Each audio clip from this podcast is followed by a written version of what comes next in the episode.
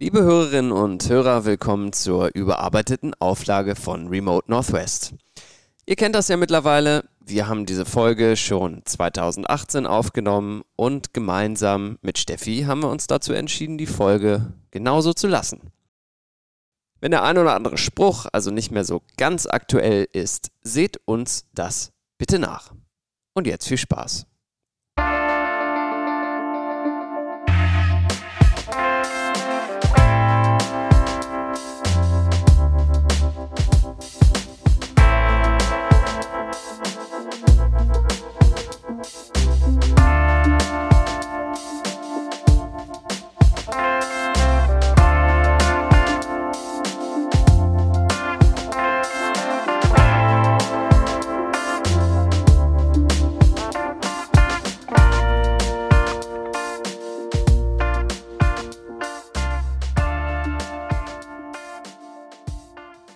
Hi, herzlich willkommen bei Remote Northwest. Johannes hier. Hallo. Was ist ist los? so schön. Endlich wieder hier am Mic. Endlich am Mic und auch die letzte Folge von der ersten Staffel. Ja, und wir haben euch lange auf die Folter gespannt mit Roadtrip-Tipps und natürlich den der heiß erwarteten Folge über Gear. Ja, wir als Gear-Nerds. Ja, also ähm, schon ein bisschen aufgeregt. Ja, total. Und total. natürlich gehen wir heute auch mal endlich auf eure Fragen ein, die uns zahlreich über Instagram und andere Social Channels oder WhatsApp ist das überhaupt ein Social Channel erreicht das haben. Ja, das ist ich zähle das mal Channel. dazu. Kleine ähm, Bitte vorab ähm, und für die nächsten Interaktionen am besten ihr benutzt unseren Remote Northwest Instagram äh, Kanal, um uns die Fragen zu stellen. Dann gehen die nicht in zig persönlichen Nachrichten auf den jeweils äh, privaten Instagram-Kanälen verloren und es ist in unserem unordentlichen, unsortierten Leben, äh, macht es uns äh, ein wenig leichter, äh, dann auch gebührend auf die Fragen einzugehen. Ja. Ja. Sehr gut beschrieben, Johannes. Sehr gut. Ja. Wie wollen wir es machen? Wollen wir einfach mal ein bisschen mit grundsätzlichen Roadtrip-Tipps anfangen und äh, dann ein paar Fragen und Gear? Wollen wir ein paar Fragen dazwischen? Wie, wie fühlst du dich? Ich glaube, das ist eine, ist eine sehr gute Sache, wenn wir damit einsteigen. Ich würde, glaube aber noch einen, kein Tipp und auch so eine, so eine Frage, die uns doch mehrfach erreicht hat, äh, vorab besprechen. Wir haben sie aber auch schon mal besprochen, und zwar in dem Piloten. Ach. Ähm, prinzipiell ging es darum, was wir hier denn machen und wie wir an unsere Arbeitserlaubnis gekommen sind und wie wir an unsere Ich wollte gerade sagen, was wir hier machen. So, was macht der hier Visa-? Podcast. Podcast, was willst du? Travel Podcast. Klar. Okay, ich Äh, verstehe. Also einfach so, wa warum wir hier sind und Ja. wie wir hier leben etc. Ich würde Ja. jetzt nicht super tief drauf eingehen, Ja. weil ich glaube, das ist auch wieder nochmal eine gute Einstiegsfolge in Episode 2. Nichtsdestotrotz möchte ich die Frage beantworten. Ja, Staffel 2, meinst du? Ja, meine ich doch. Ja. Ja, warte mal ganz kurz. Ähm, lass uns noch mal ganz kurz sicherstellen für Leute, die uns hier vielleicht heute zum ersten Mal zufällig hören, ähm, dass das klar ist, dass wir beide hier unseren kleinen, kleinen Reisepodcast aus den Vereinigten Staaten, aus Portland, Oregon senden, äh, in der Stadt, in der wir beide leben. Genau. Ja. Und das ist eine sehr gute Überleitung. Wir leben hier beide und wir leben hier beide jetzt auch schon ein bisschen länger als ein Jahr. Eigentlich recht viel länger als Es ein Jahr. geht Fast eher so anderthalb an, ja, Jahre. ja, ja. das schon und es geht eher so Richtung zwei Jahre, ne? ja. Langsam aber sicher, Das- die Zeit rennt. Das stimmt, ja. Und es haben viele Leute gefragt und fragen mich auch immer auf meinen privaten Kanälen, wie bin ich denn hier an eine Arbeitsgenehmigung gekommen? Weil es ist ja so schwer als Deutscher hier rüberzukommen und vor allem als Freelancer. Ja. Das kann ich unterschreiben. Wie fragen die das so? Hey, cooler Podcast, aber sag mal, wie bist du denn an der Arbeitsgenehmigung? Was machst du in Amerika eigentlich? So, so, so fragen die das. Okay, ja, ähm, cool. wa- Was ja auch völlig legitim ist, mich würde das auch Absolut. interessieren. Ja. Man muss an der Stelle sagen, wir haben ähm, in unserem Piloten drüber gesprochen und es ist für uns beide eine ähnliche Ausgangslage Ja. gekommen. Johannes, du bist mit Adidas hier rübergegangen als äh, in einer, in einer Job-Transition, wenn man mal so Genau, sagt. genau. Ähm, meine Frau Ellie ist auch mit Adidas hier rübergekommen und ich bin in dem Moment eigentlich nur Beibrot gewesen. Ja. Bei, Beibrot. Beifang. Beibrot. Sehr gutes Wort, das Wie kann auch, ich noch gar Wie nicht. auch immer. Ja. Beifang. Und darüber habe ich dann auch meine Arbeitsgenehmigung bekommen. Ja. Ich weiß aber mittlerweile, weil ich andere Freunde hier habe, die teilweise auch aus dem Ausland hergekommen sind, auch in der Kreativbranche tätig sind, etc. Es gibt sowas wie ein Künstlervisum. Das Ach, kann man auf. beantragen. Das ist ein Jahr gültig. Ja. Und wenn man nachweisen kann, dass man hier Arbeit hat, also wir gehen jetzt mal auf das Thema Fotografie, weil ich da zufällig Ja. mal jemand getroffen Nee, habe. das klingt gut, lass das doch mal machen. Ähm, man hätte hier also für ein Jahr ausreichend Arbeit, sich seinen Lebensstandard zu finanzieren. Dann kann man sich dieses Künstlervisum quasi beantragen, kann hierher kommen, kann das in der Botschaft machen, wie auch immer. Ja. Und die Chancen sind relativ hoch, dass man das sogar bekommt. Braucht man, äh, das geht jetzt vielleicht ins, ins sehr ins Detail, ähm, du musst es ja selber zum Glück so nicht machen, Genau. aber braucht man einen Arbeitgeber schon bevor man das beantragt oder kann man sozusagen dann mit einem Künstlervisum rübergehen und dann potenziell den einen oder anderen Job hier machen? Weißt Nein. du das zufällig? Nein, das geht nicht so. Also du Ja. brauchst schwarz auf weiß unterschriebene Verträge. ja, ja. Also ja, du brauchst jemand, der an dich glaubt. ja, Das ist quasi wie ein Sponsor bei einer großen Firma auch. ja, Nur, dass du in dem Fall eben noch nicht mal weißt, ob du den Auftrag ausüben kannst, weil du hast dieses Visum ja noch nicht und somit auch keine Arbeitsgenehmigung. verstehe, verstehe. Ähm, in dem besagten Fall ging es um einen Fotografen, der sich hier selbstständig gemacht hat ähm, und der hat so das Thema Hochzeitsfotografie, glaube ich, schon zu Hause gemacht und würde das oder hätte das dann auch gerne hier weitergemacht und es hat auch geklappt. Mhm. Und der hat das genauso gemacht. Der hat dann zum Beispiel auch einen Workshop kreiert, Mhm. hat dort äh, mehr oder weniger schon Plätze verkauft, hat Online-Kurse angeboten, die man natürlich von überall auf der Welt machen könnte, aber er hat sie in dem Fall von hier gemacht, also aus Amerika. Und somit hatte der quasi sein erstes Jahr komplett durchgeplant und auch dadurch sein Künstlervisum bekommen. Okay. Und dieses Spannend. Künstlervisum kann auch, ich glaube bis, also das ist jetzt sehr gefährliches Halbwissen, aber ich hau das jetzt einfach raus, ich glaube zehnmal verlängert werden oder so. Also du kannst quasi zehn, Zehn Jahre, Jahre theoretisch. wohnen, Alter. ohne ähm, jemals ein, in Anführungszeichen, L1, B1, X1, C1, wie Ja, auch immer Visum ja. zu haben. Was, auch- was auch Ähm, immer das alles genau. bedeutet, ja. ja. Äh, und ja, das ist ziemlich interessant und ich fand das auch ganz geil. Aber wie gesagt, man muss das vorher planen, man muss das machen und das, glaube ich, kostet Und es ist auch Aufwand. nicht unanspruchsvoll, so gewisse Dokumente für so ein Visum dann zusammenzutragen. So. Überhaupt also, nicht. Das, Das sollte auch- dabei Das klar sein. selten ohne Anwalt, muss Ja. man an der Stelle einfach mal so Absolut, sagen. absolut. Genau.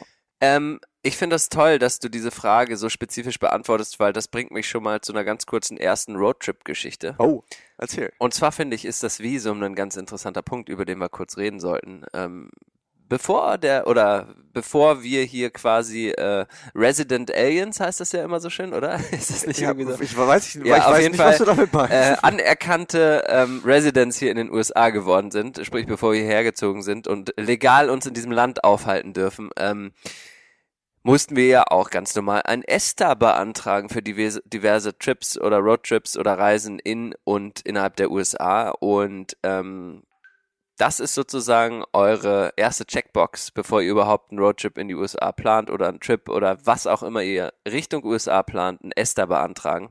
Dazu kurz ein paar Tipps. Da hat sich nämlich was geändert. Ich habe gerade hier einen Besucher und der ist da fast dran gescheitert.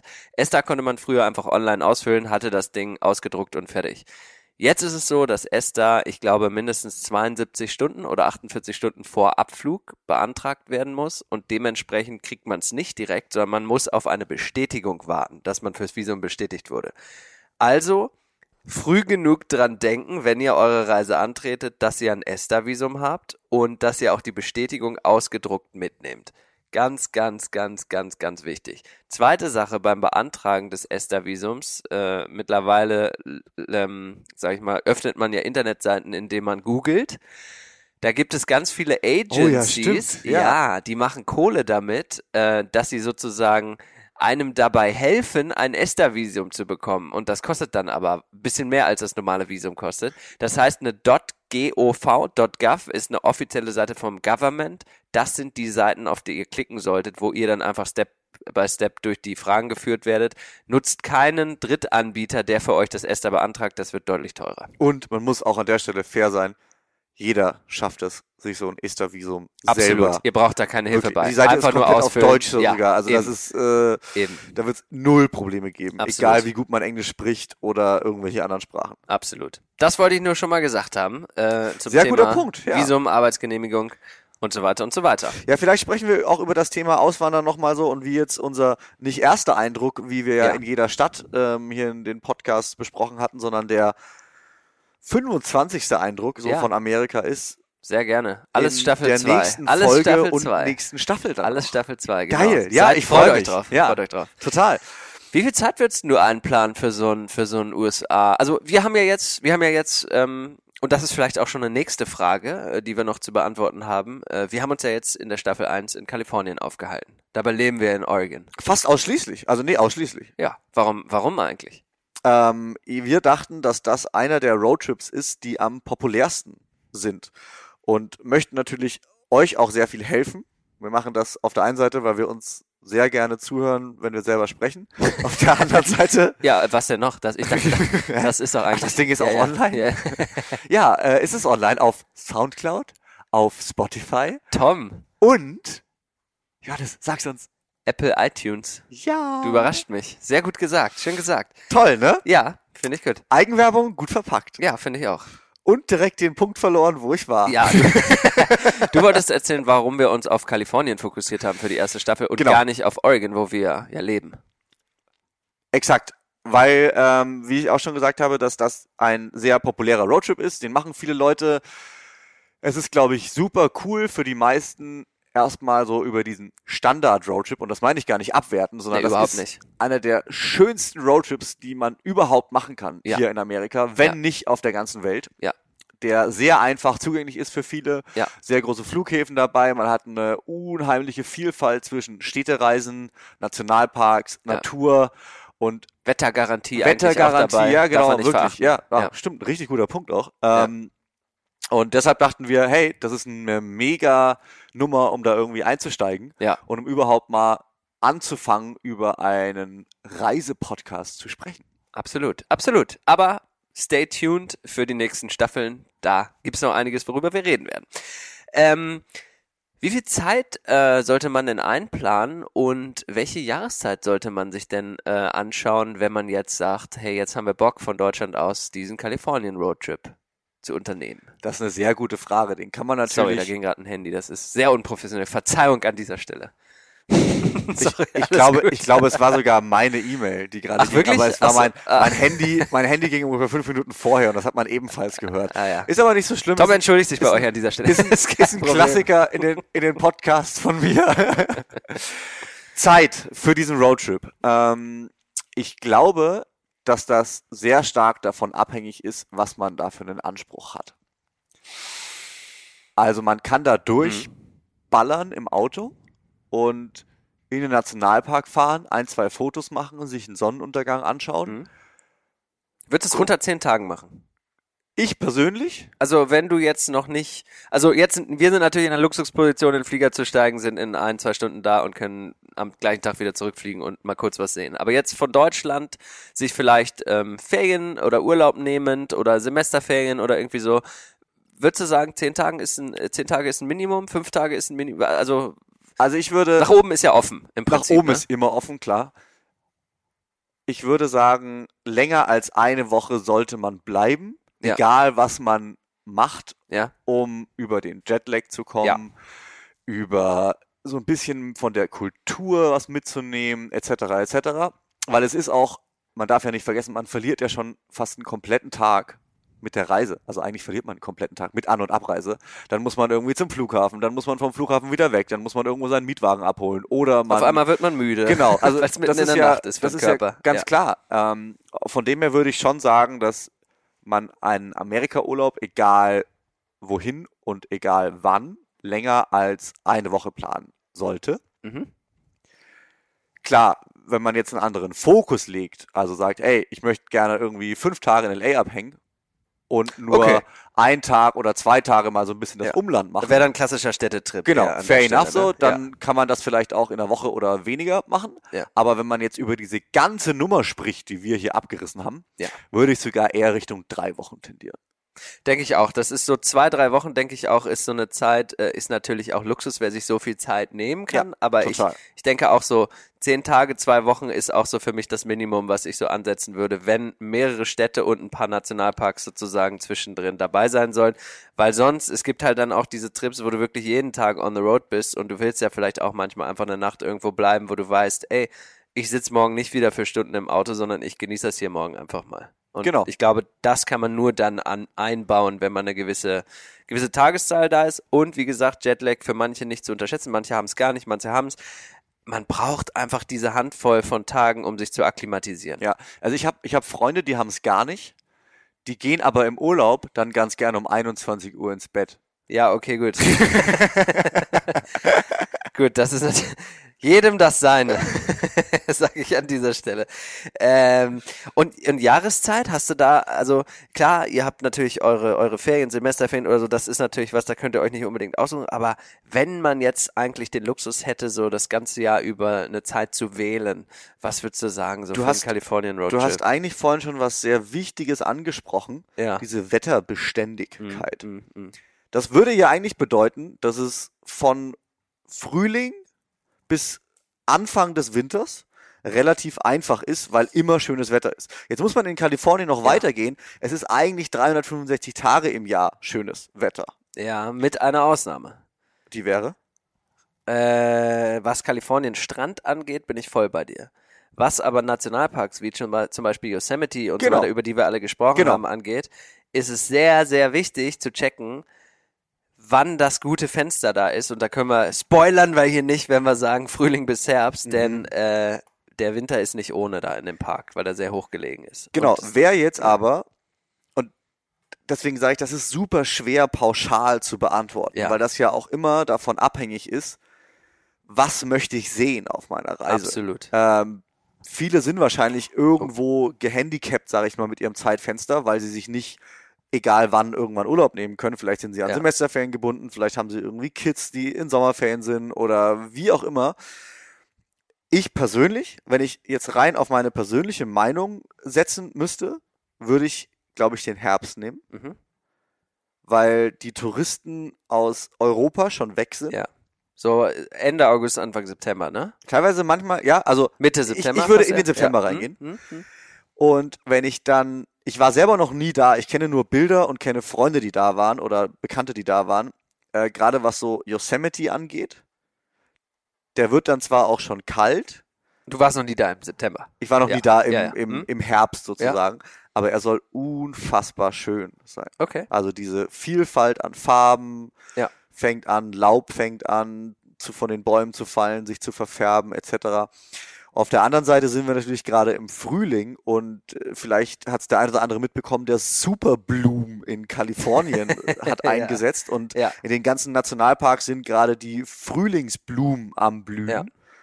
Auch super schön. Ja. Ich würde allerdings abraten, wenn ich es mir aussuchen kann, mitten im Sommer hinzufahren. Aufgrund der Hitze. Bin ich bei dir. Bin ich bei dir. Bin ich bei dir und ich glaube, genau, es, es hängt sehr von den Zielen ab. Ähm, was man aber pauschal so sagen kann, ist Juli, August ist halt die absolute Tourismuszeit. Ja. Und dementsprechend wird es schwieriger, die, die Hotels zu kriegen, dementsprechend wird es schwieriger, die, die guten, guten Flüge zu kriegen und so weiter und so weiter. Es wird auch teurer. Das meine ich mit schwieriger, Ja, ja. genau. Es wird teurer. Und da würde ich jetzt nämlich auch noch mal ganz kurz drauf, drauf eingehen. Ihr solltet euch entscheiden. Also jetzt haben wir ungefähr gesagt, wann es Sinn macht. Also Frühjahr oder Herbst Ja. sind so unsere Favoriten. Würde ich bin ich komplett bei dir. Ja. Ähm, so ein bisschen was zu den Logistics würde ich gerne noch loswerden. Ähm, Flüge und Unterkünfte und grundsätzlich das Wann. Wenn man das Wann jetzt noch mal ein bisschen spezifiziert und das Wo da noch ein bisschen mit reinbringt, kommt man relativ schnell zu der Frage, ob es ein Roundtrip werden soll Mhm. Oder ob es ein Trip von A nach B, also zum Beispiel man fliegt nach San Francisco im Norden rein und fliegt von San Diego im Süden wieder zurück, oder man macht halt einen Roundtrip und fliegt äh, von der gleichen Stadt wieder, in die man, äh, in der man sozusagen landet. Ja. Und das hat natürlich auch Implikationen auf den Flugpreis meistens, ein bisschen günstiger einen Roundtrip zu machen. Ja. Und was den Mietwagen angeht, hat das auch Preisimplikationen normalerweise. Also Das sind alles so ein bisschen Sachen. Das äh, könnt ihr euch, euch mal auf der Karte angucken, könnt ihr ein bisschen das Gehörte der vorherigen Staff äh, äh, Episoden ein bisschen mit reinbringen. Und ähm, da würde ich mal ein paar Plattformen jetzt hier gerne Ja. noch nennen. Ähm, und das ist Surprise, Surprise. Äh, wir sind hier von Cam gesponsert. Das ist alles unsere eigene äh, Erfahrung oder Recherche. Google Flights ist jetzt nicht so eine Überraschung, aber wer es nicht kennen sollte, google.flights.de oder .com, je nachdem, worauf ihr Bock habt. Ähm, und Google durchsucht sozusagen alle Angebote aller Fluglinien da und das ist eigentlich so eine relativ verlässliche Quelle. Da kann man auch gut mit den Daten rumspielen, gut mit Roundtrips rumspielen, würde ich absolut empfehlen. Ähm, und gleichzeitig, was Unterkünfte angeht, ist es ja so eine Thematik mit Vorbuchen. Mhm. Wie stehst denn du dem gegenüber? Schwer, aber ich würde jedem empfehlen, vorzubuchen auf dem Trip, wenn er vor allem in den Sommer reinkommt. Weil, wie du gerade gesagt hast, es sind sehr, sehr viele Leute unterwegs und die guten und günstigen und günstig ist das falsche Wort, erschwinglichen Unterkünfte Ja, sind relativ schnell weg. Vielleicht macht es einen Sinn, an der Stelle so eine Mischung zu machen Mhm. und zu sagen, hey, ich weiß, dass das nochmal eine Base sein soll, wenn man zum Beispiel Joshua Tree möchte oder es ist geil, ich weiß, ich möchte zwei Tage am Anfang in LA bleiben, dann hindert mich ja auch nichts dran, diese zwei Tage auf jeden Fall schon zu Ja. buchen. Desto kürzer der Trip wird, desto mehr sollte ich in meinen Augen auch zu Hause schon planen. Ja. Ich hatte es relativ häufig und ich bin immer so ein spontaner Reiser, egal ob jetzt mit dem Auto unterwegs oder einen Städtetrip gemacht oder wie auch immer.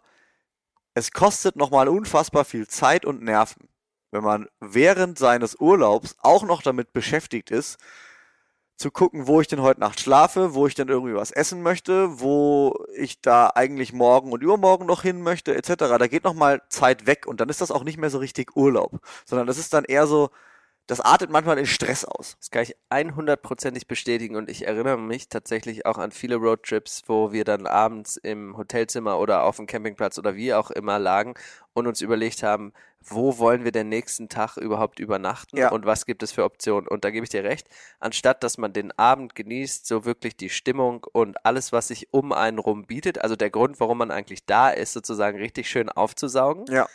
Verbringt man Zeit am Bildschirm, um den nächsten Abend oder die nächsten Abende Total. klar zu machen. Und das ist Kacke. Ja. Und deswegen bin ich da auch bei dir. Ich würde so fast so eine Art Säulenmodell, äh, jetzt kommt hier der, jetzt kommt hier der, der, der Stratege raus. bin sehr Ja, gespannt ja, ja. auf Johannes Bössers Ja. 2019 Urlaubssäulenmodell. Säulenmodell. Pass auf. Ähm, deswegen fand ich aber deine Antwort super. Bucht euch auf jeden Fall die ersten Nächte vor am, am Ankunftsort, bucht euch die letzten Nächte vor und dazwischen denkt so ein bisschen an ein paar Säulen, die den ganzen Urlaub irgendwie tragen und bucht euch Lasst ruhig ein paar Nächte offen, völlig okay. Ihr sollt ja auch die Spontanität haben, irgendwie, wenn man irgendwo was richtig geil findet, einfach nochmal einen Tag dran zu hängen.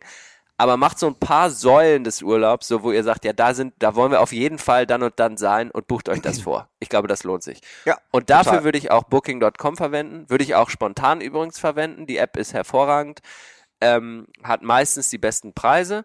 Und gleichzeitig, wenn ihr mal wirklich in der Situation seid, dass ihr was für einen gleichen Abend braucht, dann kann ich auch ähm, Hotwire, also den heißen Draht übersetzt, empfehlen. Das kenne ich nicht. Ja, halt schnall dich an, jetzt kennst du es. Ja. Und ähm, das ist eine, eine Plattform, die immer noch so Last-Minute-Deals ähm, zur Verfügung stellt. Ist ein witziges System. Du kannst nämlich sagen, in welcher Area du sein willst und du buchst für einen Preis und es kann eins der vier vorgeschlagenen Hotels dann sein.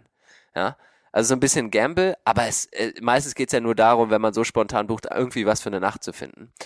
Und äh, ja, also das ist, das ist nochmal so ein Tipp. Also Booking, ganz klar, Klassiker, zieht euch die App aufs Handy und Hotwire als zweites. Weil so wir ja schon Tipp. kurz bei Plattformen sind. Ja, Für Flüge ja, würde ich immer noch Skyscanner empfehlen. ja, guter Punkt. Ich weiß nicht wieso, aber ich habe irgendwie nicht so oft Glück mit Google Flights. Ich Ehrlich? finde häufig auf Skyscanner günstigere Angebote. Müsste dein PC öfter mal ausmachen vielleicht. Ich habe keine Ahnung. Keine Ahnung. Also und ich, Ich weiß es nutze auch nicht. auch noch, ähm, vielleicht ist wahrscheinlich überall bekannt, aber äh, immer ein privates Fenster zum Flug. Ja, und nutzen. Dienstags und Donnerstags morgens, oder? Ist das, Das, nicht so? das weiß ich nicht. Das, das weiß ich wiederum nicht. Ähm, eine andere Plattform, die hatte ich auch schon mal vorgestellt hier im Podcast, ist, ich suche sie gerade, iOverlander. Das ist eine App, ja, super, dass du das erwähnst. Community-driven super. und wir sprechen jetzt natürlich nur über Camping, also da geht natürlich leider nichts. Äh, ansonsten kann man Couchsurfing noch sagen, aber da also habe Ja. ich wenig Erfahrung damit, um ehrlich zu sein. Ja. Wenn man aber, glaube ich, auf einem Budget unterwegs ist, ist das definitiv mal eine Alternative. Ja. iOverlander ist für Leute sehr gut, die campen oder Carcamping machen wollen, weil das ist einfach eine Landkarte, das ist eine App, die ist community-driven, wie gesagt, und dann kann man reinzoomen, wenn man nicht so richtig weiß, wo man morgen ist, kann man sich vielleicht auch mal davon treiben lassen und sagen, ey, da ist ein ziemlich geiler offener Campingplatz, der gar nichts kostet, Ja. was in Amerika, ich glaube Dry Camping heißt das, ist zum Beispiel in der Ecke von Sedona super häufig, also jetzt nicht dort, wo wir gesprochen haben, weil da natürlich sehr, sehr viele Touristen sind, aber auch da findet man gute Orte wenn man ein bisschen guckt, meist ein, zwei Blocks äh, weg von der, von der Straße, auf der man gerade ähm, sich bewegt. Also jetzt nicht unbedingt direkt an der 101, aber vielleicht mal in einem kleineren Ort oder in einem National Forest oder wie auch immer, muss man halt einen Umweg über 10 Minuten oder 15 Minuten mal machen. Aber ist, denke ich, absolut empfehlenswert, weil das sind meist Sachen, die nichts kosten. Und man kann da einfach übernachten, baut da sein Zelt auf oder schläft im Auto oder wie auch immer, im Wohnmobil und fährt am Morgen einfach wieder weiter. Das ist eine ideale Lösung, wenn man auf der Durchreise ist, zum Ja. Beispiel. Äh, und wenn man wie du gerade sehr schön vorgestellt hast, auf dem Johannes Pösser Säulenmodell unterwegs ist, das muss ich nochmal grafisch irgendwie ausarbeiten. dann äh, hat man ja auch ein, zwei Nächte, wo man noch nicht so genau weiß, wo man ist. Dementsprechend ideal kann man einfach on the road irgendwo abchecken und dann da schlafen. Ja. Das Let- würde ich machen, habe ich super oft auch schon gemacht. Kurzer Tipp dazu auch nochmal Walmart-Parkplätze. Oh, Wer ja. es nicht weiß. Ähm, Walmart großer, so ein bisschen so wie Real, könnte man so vergleichen Mhm. in Deutschland, würde ich mal so sagen. Großer Store. Ähm, auf den Parkplätzen von Walmarts darf man auch umsonst äh, nächtigen. Ja. Mit einem Campingfahrzeug. Auf 90 Prozent Ja. vielleicht so Äh, ungefähr. genau, Aber ja. also, ja, falls man es nicht darf, steht das immer da. Und das ist auch ein guter Indikator, wenn man äh, campingmäßig unterwegs ist. Ja, da möchte ich mal ganz kurz unterbrechen. Ja, Wäre das denn was? Weil ich habe äh, in der Vorbereitung für diese Episode viel drüber nachgedacht, weil für uns ist das jetzt ja easy. Wir können ins Auto steigen, unser Gear reinhauen und runter nach Kalifornien fahren. ja.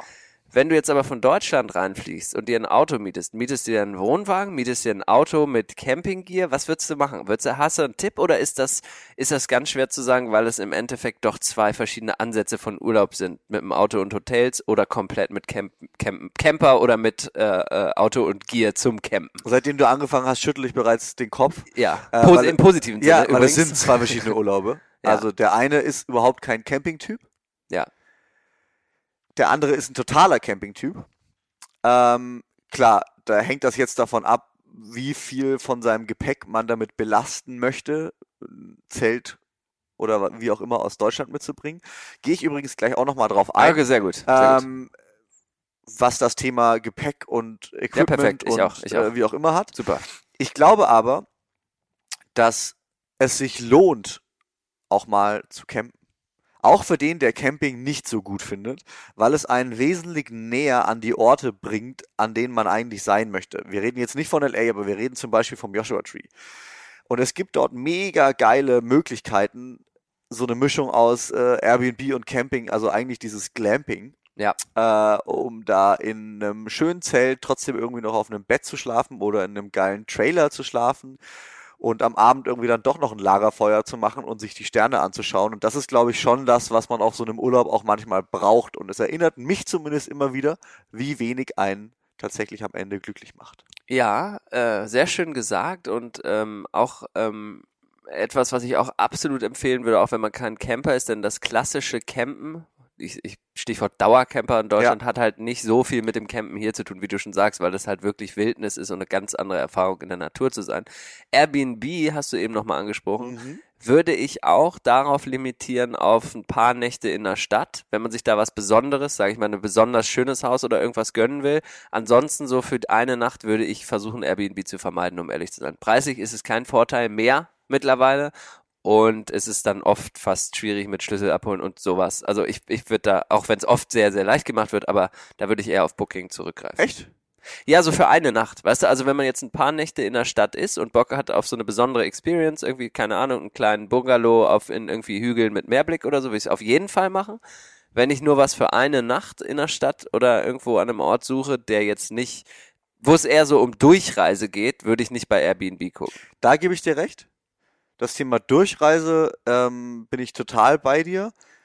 Ich finde aber, dass meist die Unterkünfte, die bei Airbnb angeboten werden, wesentlich schöner sind als ja, normale auf jeden Fall. Hotels. Auf jeden Fall. Also wie gerade angesprochen, irgendwie so Glamping-Experiences oder Ja. sonst irgendwas kann man ja bei Airbnb auch buchen oder man schläft eine Nacht in einem Airstream, whatever. Das ist Ja. selten über Booking zu finden. Aber ich gebe dir recht, wenn man wenn 16 Uhr ist oder mittags ist und ich brauche irgendwas für die Nacht und Ja. weiß, ah, das ist so ungefähr die Area, dann gucke ich auch häufig bei Booking, weil dann ist es auch meist so, dass Booking ganz gute Deals für den Tag noch raushaut und das Ganze irgendwie mal schnell 30, 40 Prozent reduziert, weil die Zimmer einfach nicht ausgebucht sind.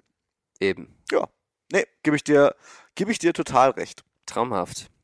Dann würde ich jetzt mal zu, zu der Frage kommen, also die ja auch so ein bisschen dieses ganze Thema Gier einleitet. Ja.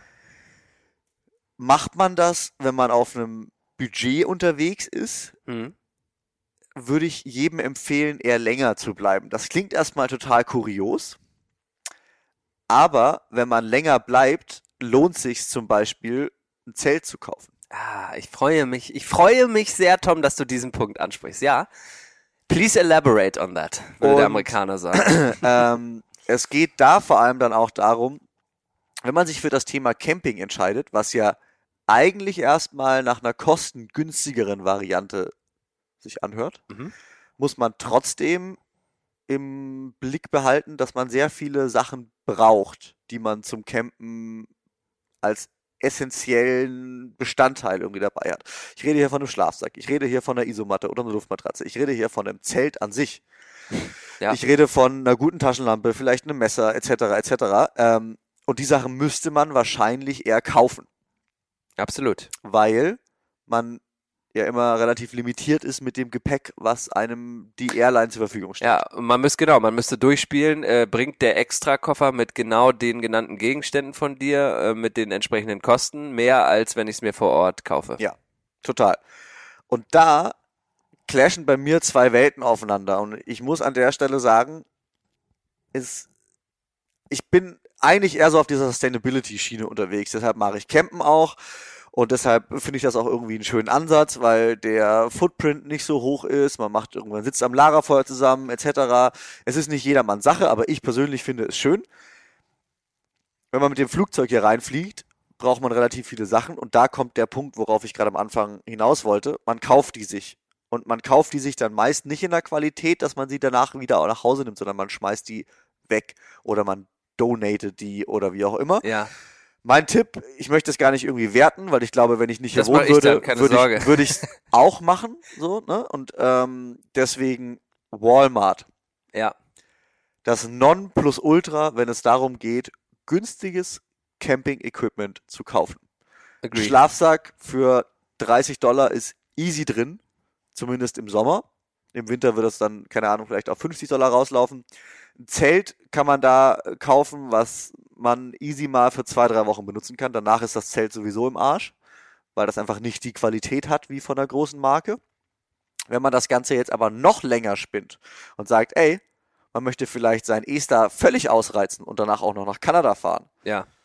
Wo man das übrigens ein anderes Ding braucht mittlerweile, was mir jetzt gerade nicht einfällt, das sowieso TA, das ist ein ähnliches Ding. Echt? Ist das nicht Ja. mehr das gleiche? Nee, nee, das Okay. braucht man auch noch. Dann würde ich wiederum empfehlen, sich vorher schon mal schlau zu machen, wo man bessere Camping-Sachen kaufen kann. Da würde ich den, mir ja etwas ein. auf den Laden REI. ja, es, es freut mich sehr, dann kann ich das ja hier auf meinem Zettel kurz mal durchstreichen, Ja, weil und das sind auch die zwei hast. Läden, die ich empfehlen würde für jeden. rei.com. Ja. Für, Absolut. Für jeden, Ja. der sich mit dem Campen nur im Ansatz auseinandersetzt hier. Da vermitteln wir auch gerne. Ja, Ne? Also total. schreibt uns an, REI, Ja, Tipps, Tricks, wir Ja. vermitteln. Kein Problem. absolut. Gerne. Remote.nw, Instagram-Kanal. Genau. Das ist, das ist sehr gut. Dort kann man unter anderem auch zwei Sachen kaufen, die ich jedem empfehlen würde, der in State Parks oder Nationalparks unterwegs ist. Und zwar ist das einmal der America the Beautiful Pass. Der ist ein Jahr gültig, kostet 80 Dollar und man kann in jeden Nationalpark Amerikas umsonst einfahren, eintreten, wie Ja. auch immer. Müsst ihr euch vorstellen, die Nationalparks sind quasi mit einem kleinen Häuschen oder Schranke sozusagen ähm, abgesperrt oder so. Also es gibt halt einen, einen Kontrolleur sozusagen Ja. beim Eingang Ja. und man entrichtet beim Einfahren sozusagen eine Gebühr, meistens fünf bis zehn Dollar. Nee, drauf an. Nationalparks kosten immer 35. Was? Ja. Ah, habe ich was gelernt. Ja. Nationalparks kosten immer 35, weil sie quasi von der Nation Ja. Ach so, ich US denke vielleicht gerade an State Parks. State Parks. So. Okay, die alles klar. Ja. 15, glaube ich, aber ist egal. Ja. Wir ble bleiben beim Thema Genau. Nationalparks. Es lohnt sich also Die nach drei Parks. Kosten 35. Ja. Man muss aber drei Parks in seiner Reise sich reinziehen, ähm, weil es ist nicht so, dass man die jeden Tag zahlen muss. Die sind sieben Tage gültig. Ähm, ein Eintritt ist also, wenn ich jetzt in den Joshua Tree fahre, und das ist auch wichtig, weil wenn man da vielleicht am ersten Tag ankommt und es ist schon Abend, würde ich trotzdem empfehlen, noch reinzufahren, sich nämlich den Sonnenuntergang dort anzuschauen. Und man muss keine Angst haben, dass man am nächsten Tag wieder 35 Dollar berappen muss, Ja. sondern man hat die sieben Tage, glaube ich, sind die gültig, solange man in dem gleichen Vehikel da reinfährt. Ähm, und es gilt auch immer für die Leute, die in seinem Auto sitzen. Also wenn man Für zu alle zweit, Insassen genau, quasi. wenn man zu Ja, zweit Auto. unterwegs ist, zahlt man nicht mehr, auch nicht, wenn man zu viert unterwegs ist, zahlt man auch nicht mehr. Und wenn man jetzt zum Beispiel über New York fliegt, wir sagen jetzt mal ganz wild, man hat noch einen Zwischenstopp äh, in New York, also auf der East Coast, ähm, und guckt sich die Freiheitsstatue an. Die wäre auch drin in diesem. Pass. Ja, ja. Weil das ist auch ein äh, Denkmal, was diesem Punkt Government, was du vorhin angesprochen hast, irgendwie untersteht. Und de deswegen lohnt es sich, diesen Pass dann auch zu Ja. kaufen. Da gibt's noch tausend andere Sachen, Und wenn man ganz schlau ist, dann kann man auch mit einem Stabilo da irgendwie da hinten drauf unterschreiben so und das dann irgendwie wieder von der Karte kratzen. Ah. Könnte man jetzt, sage ich mal, wäre ein Budgetansatz. Ja. Ähm, und dann vielleicht dem einen anderen Kumpel oder Freundin, die vielleicht einen ähnlichen Trip noch im selben Jahr vorhaben, die Karte weitervermachen. Wäre ja was. Kann man. Aber andererseits Total. möchte ich hier auch ganz klar sagen, die Nationalparks sind gerade in der heutigen politischen Situation in den Staaten extrem unterstützenswert. Ja, genau. So. Und alles, was Könnt man, jetzt selber entscheiden. alles, was man dort bezahlt, geht auch direkt wieder zurück in die Ja, Nationalparks. absolut. Also es ist nicht so, dass das irgendeine Organisation untergestellt ist, die danach eine Autobahn damit baut, sondern das bleibt in den Nationalparks. Was, was willst du noch bei REI holen? REI holen? Hilfe. Der Ähm, nächste Pass, den ich noch ja. kurz ansprechen wollte, ist der für die State Parks. Also es gibt quasi, ihr müsst euch vorstellen, ich glaube 51, nee, das sind- waren die Staaten. Äh, ich weiß nicht, wie viele Nationalparks es gibt, Johannes. Das könntest du mal eben kurz googeln. Ja, ich denke mal kurz drüber nach. Erzähle.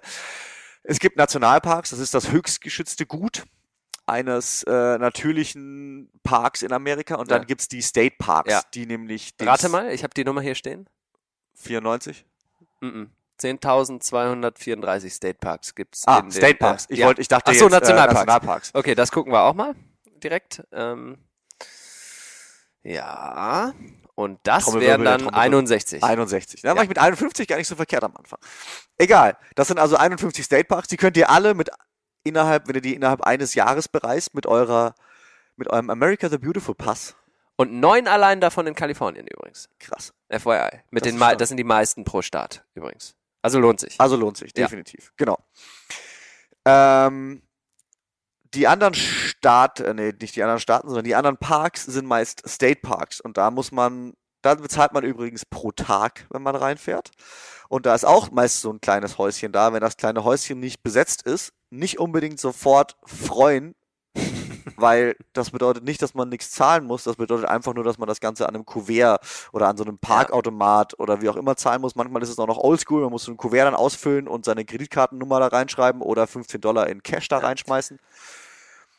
Es kostet ja, ich glaube knapp 100 Dollar, wenn man es nicht Ja, macht. und das bringt mich ganz kurz zu einem allgemeinen Punkt. Bin froh, dass du es ansprichst. Ein bisschen was, äh, ein bisschen Hausaufgaben, die noch zu tun sind, was Geld angeht. Cash is King, sagt mein Kumpel Florian immer. und das ist in den Staaten immer noch so. Für diese Fälle ist es super, wenn ihr ein paar Dollar mitnehmt, wenn ihr euch die irgendwie vorher holt. Und weiterhin ist es super, wenn ihr mit eurer Bank einmal ganz kurz sprecht, bevor ihr in die Staaten fahrt, ob eure Karte denn freigeschaltet ist für die Staaten und bis zu welcher Summe die Karte gedeckelt ist. Ist oft genug passiert, dass irgendwer aus der Gruppe irgendwie nicht mehr nach zwei Tagen mit seiner Karte zahlen konnte, weil Ja. die automatisch gesperrt wird.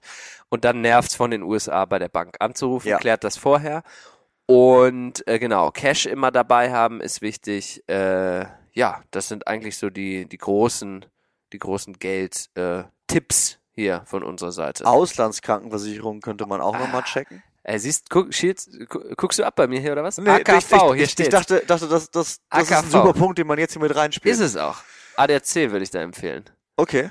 Günstig, easy und äh, falls man eh Mitglied ist, ist es eh easy. Also, Okay. ähm, Ich hätte jetzt als äh, Empfehlung beziehungsweise als Tipp mal noch abgegeben, dass man mal seine Kreditkarten checken könnte, die man hat, weil das, bei- Ah, weil das das, ist bei manchmal manchen dabei. Kreditkarten Richtig. dabei ist. absolut richtig. Eine Sache noch, weil du gesagt hast, kostet 100 Dollar, wenn man das, wenn man das Ticket nicht holt Ja. beim State Park. Grundsätzlich gilt, ist nicht wie in Deutschland, ah, Strafzettel, komm, scheiß drauf, Zeichen Zehner, macht ja nichts. Nee, nee. in den USA immer, immer, immer, immer Parkgebühren zahlen. Immer, weil das ist richtig teuer, wenn man Kann- Strafzettel Kann, kriegt. kann ich ein Lied von singen? Ich Glaube ich, habe auch. ich auch in einer dieser Episoden schon mal gemacht. Kein Ja. Parkschein in der Stadt, zwei Minuten weg gewesen vom Auto. Ja. Und wirklich, also wirklich nur zwei Minuten, ist kein Scherz, ich übertreibe nicht, 65 Dollar. Ja. Das ist echt ärgerlich. Gleich hatte ich mit Kaffee holen und mit 100 Dollar. So, und wenn man dann natürlich noch einen Mietwagen hat, Ja, ist richtig kacke, weil kostet das noch mehr, weil Bearbeitungsgebühren da drauf kommen, Genau. dann muss man das irgendwann viel, viel später bezahlen, da Genau. denkt man da gar nicht mehr dran, wie auch immer. Also bezahlt es einfach. Ja. Es ist auch nicht so unfassbar teuer, das wird am Ende des Trips ein bisschen was ausmachen, aber es ist nicht schlimm. Und deshalb, wenn man in State Parks oder Nationalparks fährt, ist das ja umso besser, ja, wenn man diesen Pass hat, weil man sich eigentlich um nichts mehr kümmern muss. finde ich auch. Ja. Ich finde, wir haben heute so ganz viel natürliche Überleitungen in Themen, die, die wir hier irgendwie in der Vorbereitung noch irgendwie durchdacht haben drin. Und äh, weil wir jetzt eben gerade schon über das Parken gesprochen haben, würde ich gerne nochmal aufs Thema Mietwagen zu sprechen Oh, kommen. ja. Denn die oder ein Roadtrip in, impliziert denn impliziert das ja im Prinzip. Ähm, hast du dir schon mal so einen Camper geliehen für so einen Roadtrip? Ja, also ich habe ich bin habe selber schon mal einen äh, Roadtrip eher slash Fotoproduktion Ja. ähm, gemacht, bei dem ich mir den nicht geliehen habe, aber bei dem sich diese Produktionsfirma diesen Camper geliehen hat. Ja. War cool, war nice. Ist jetzt wieder die Frage, hat man da Bock drauf äh, Ja. zu campen? Ist ein anderes Ja. Feeling sozusagen von dem ganzen Trip? Oder sagt man, ey, man nimmt sich einen Mietwagen? Ja. Ähm, ist, glaube ich, am Ende eine Typfrage und man muss das auch mal durchrechnen, kostentechnisch. Absolut. Also ich sag mal so, ich würde ich würd mal für einen ersten Roadtrip, für einen ersten Versuch, ob einem das alles gefällt, dass alle das, äh, das alles mal so zum ersten Mal sehen. Ich würde, glaube ich, wirklich empfehlen, wie gesagt, du hast absolut recht, das muss im Endeffekt jeder selber entscheiden, aber ich glaube, ich würde empfehlen, einen Wagen, einen normalen Wagen zu nehmen, mit der äh, potenziellen äh, Verlängerung Zelt Mhm. und dem Gear, was du vorhin schon angesprochen hast. Und da gehen wir gleich auch noch mal ein bisschen Ja. kurz drauf ein, was Ja. man sich dann da holen sollte. Wer, wer aber, die äh, Liste nochmal kurz auf durch? jeden Fall, da bin ich nämlich extrem heiß drauf. Aber ähm, deswegen würde ich auch einen Mietwagen empfehlen und das würde ich auch, und deswegen kam ich eben drauf mit dem über den ADAC ähm, äh, machen, denn ich finde, da ist die Auswahl sehr interessant, weil da schon sehr viele Versicherungen dabei sind. Okay. Das ist eine nicht zu verachtende Geschichte in den Staaten, Versicherung, weil das kann hier alles, wenn was passiert, ganz schnell mal ganz teuer Ja. werden. Ähm, ihr könnt natürlich auch mal diverse Mietwagen-Plattformen da zur, zur Rate ziehen, aber grundsätzlich habe ich persönlich gute Erfahrungen mit ADAC gemacht. Ähm, wenn es euch wichtig ist, was ihr für ein Auto fahrt, ist auch Sixt nicht zu vernachlässigen, Mhm. aber ist natürlich dann ein bisschen, äh, bisschen weniger Budget, sage ich mal einfach. Äh, äh, Bisschen mehr Budget. ja, äh, genau, also Ja. wenig, weniger Budget getrieben dann Ja, die ja. Entscheidung für Sixt. Total. Äh, und grundsätzlich, äh, je nachdem mit wie vielen Leuten ihr unterwegs seid, schadet auch ein bisschen größeres Vehikel nicht, falls sich man dann mal der die Chance ergibt, dass man einfach auch mal hinten im Auto pennt. Ja, ne? das finde ich auch. Ja. Das ist ein guter Punkt und den sollte man nicht unterschätzen. Auto kann auch mal für zwei, drei Nächte innerhalb des ganzen Trips eine gute Option sein. Was man nicht machen sollte, und korrigiere mich, wenn du eine andere Meinung hast, ist sich ein GPS mit dazu buchen. Auf gar keinen Fall. schweineteuer pro Tag. Und ihr werdet eh in der heutigen Zeit euch mit eurem jetzigen Telefonanbieter oder durch einen neuen Anbieter in den Staaten für die Zeit, die ihr hier seid, eine Internet-Flatrate holen. Und Google Maps funktioniert genauso hier drüben. Keine Sorge. Und deswegen verzichtet lieber auf das GPS, äh, sondern holt euch einfach eine, eine, eine Internet, ähm, einen Internetzugang und äh, dann läuft das auch hier mit der Navigation. Zu dem allem, was du angesprochen hast, habe ich drei Punkte. Hm. Die drei Säulen des Tom Schaller. Die drei. Säulen. Ja. Ähm, Mietwagen, um da nochmal kurz drauf zu sprechen kommen. Ich habe hier für mich selber eine persönliche Tankregel definiert. Vor allem, wenn es in Nationalparks geht und vor allem, wenn es in den Yosemite Nationalpark geht und man von hinten reinfährt. Also über den Tioga Pass von der Wüste. Jedes Mal, wenn von meiner Karre der Tank halb leer ist, und ich muss dazu sagen, ich fahre einen Diesel, was hier nicht alltäglich ist. Also es Ja. sind nicht ganz so viele Diesel unterwegs wie in Deutschland. Und es gibt auch nicht an jeder Tankstelle Diesel. Deshalb für mich noch umso wichtiger. Jedes Mal, wenn mein Tank die Hälfte der Tanknadel unterschreitet und ich eine Tankstelle sehe, wo es Diesel gibt, der einigermaßen erschwinglich ist, tanke ich. Ja. Und zwar die Karre voll. Mhm. Man wird sich nämlich umschauen, wie schnell man mal eben bei einer äh, Fahrt durch den Yosemite Nationalpark drei Tage lang oder vier Tage lang vielleicht auch in der Ecke mal schnell so einen ganzen Tank durchballert. Absolut, denn der Verbrauch der Karren ist hier um einiges höher Ja. und die Straßen sind bergig. Genau. Und man hat ein vollgeladenes Auto etc. etc. Ja. Sehr guter Tipp. Äh, der gute Fallschirm, nee, wie ist das? Der gute Ballonfahrer landet immer dann, wenn er kann, nicht dann, wenn er muss. Ne? Ah ja, das ist das So. oh, sehr, sehr gut, sehr gut. Ähm, Kann ich dann um, auch von meiner Liste streichen? um die Angst zu nehmen, es gibt in jedem Nationalpark eine Tankstelle. Die sind aber meist doppelt so teuer wie alle anderen. Gibt es in jedem Nationalpark? Ha, habe ich nicht gewusst. Also, würde nicht sagen in jedem. Danke fürs, also, fürs Angst Im, nehmen. im, im Joshua Tree, glaube ich, gibt's keine, aber ich der ist so klein, da Ja. brauchst du auch keine, weil da Ja. ist die Stadt davor und äh, aber in allen größeren, wie zum Beispiel Yellowstone oder Yosemite oder wie auch immer, gibt's eine Tankstelle. ja. Also man wird dort Sprit finden, aber es ist sehr teuer. Und es nervt dann auch so ein bisschen. Brauche ich einen internationalen Führerschein für einen Mietwagen? Gute Frage, ich, Ich glaub glaube nicht, nicht, ne? mittlerweile. Ich mehr. glaube auch nicht. Nee. Ich glaube auch nicht. Aber das Thema GPS und Google Maps nochmal Ja, anzusprechen. zweite Säule. Erste war Ähm, tanken, zweite Säule. Nee, also ich, ja. das, das unterteile ich jetzt, weil Okay. einmal ist Google Maps Na und gut. einmal ist das GPS äh, Okay. im Sinne von Handynutzung. Ja. Wenn ihr äh, wie ich internetsüchtig seid, dann würde ich euch empfehlen, bei T-Mobile mal kurz zu shoppen. Und Ähm, zwar T-Mobile USA, nicht T-Mobile ja, Deutschland. genau. Also wenn ihr also hier das seid, gibt's hier auch, ist Ja. aber was anderes. wenn ihr hier seid, mal eben kurz im T-Mobile-Laden vorbeifahren. Das sind die einzigen, wenn mich nicht alles täuscht, und ich habe schon ein, zwei Mal recherchiert für Freunde und Familie, die hier zu Besuch waren, die eine Prepaid-Karte über nur einen Monat anbieten. Und das kostet 50 Dollar plus, ich weiß nicht, 4 Dollar Gebühren für die Karte. Das sind 8 Gigabyte Internet oder 10 Gigabyte Internet, sollte also ausreichen für einen Roadtrip, kann aber dann natürlich auch noch erweitert werden für wer wirklich sehr internetsüchtig ist. ähm, ansonsten gibt's super häufig WLAN. Wer nicht so internetsüchtig ist und sagt, er möchte das bewusst vielleicht auch mal nicht den ganzen Tag nutzen, unterstütze ich auch. Der sollte sich aber vorher, genauso wie der andere, der eine äh, Internet-Flatrate hat, Die neueste Folge Remote Northwest runterladen? genau, auf Spotify, das geht nur im Ja. WLAN, Ja, deswegen mal kurz von zu Hause ja. und Google Maps Offline Karten Guter Punkt. runterladen, Guter Punkt.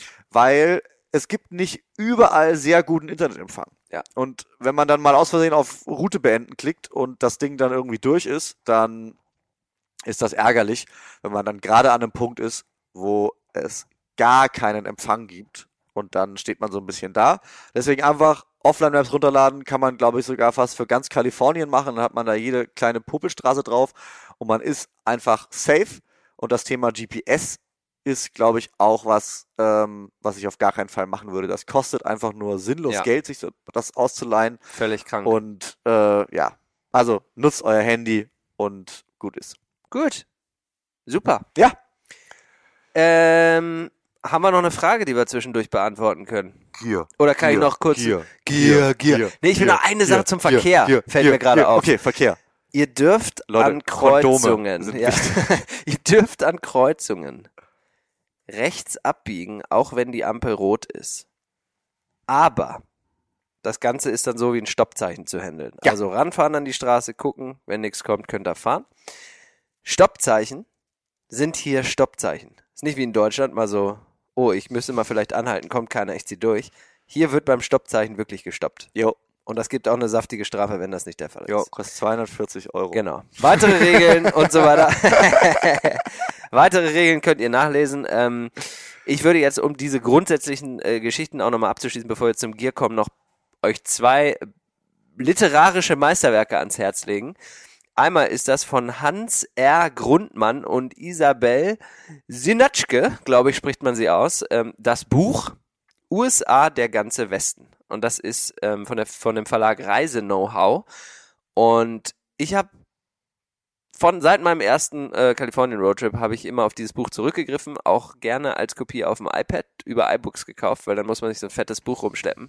Aber das würde ich absolut empfehlen, weil das hat äh, wirklich ganz, ganz, ganz viel detaillierte Tipps zu dem, was wir alles noch gesagt haben. Wahnsinn, wie Ja. das heute ineinander übergeht. Absolut. Wenn absolut. ihr dann auf eurem iPad Ja. sowieso schon durch dieses Buch blättert, Ja.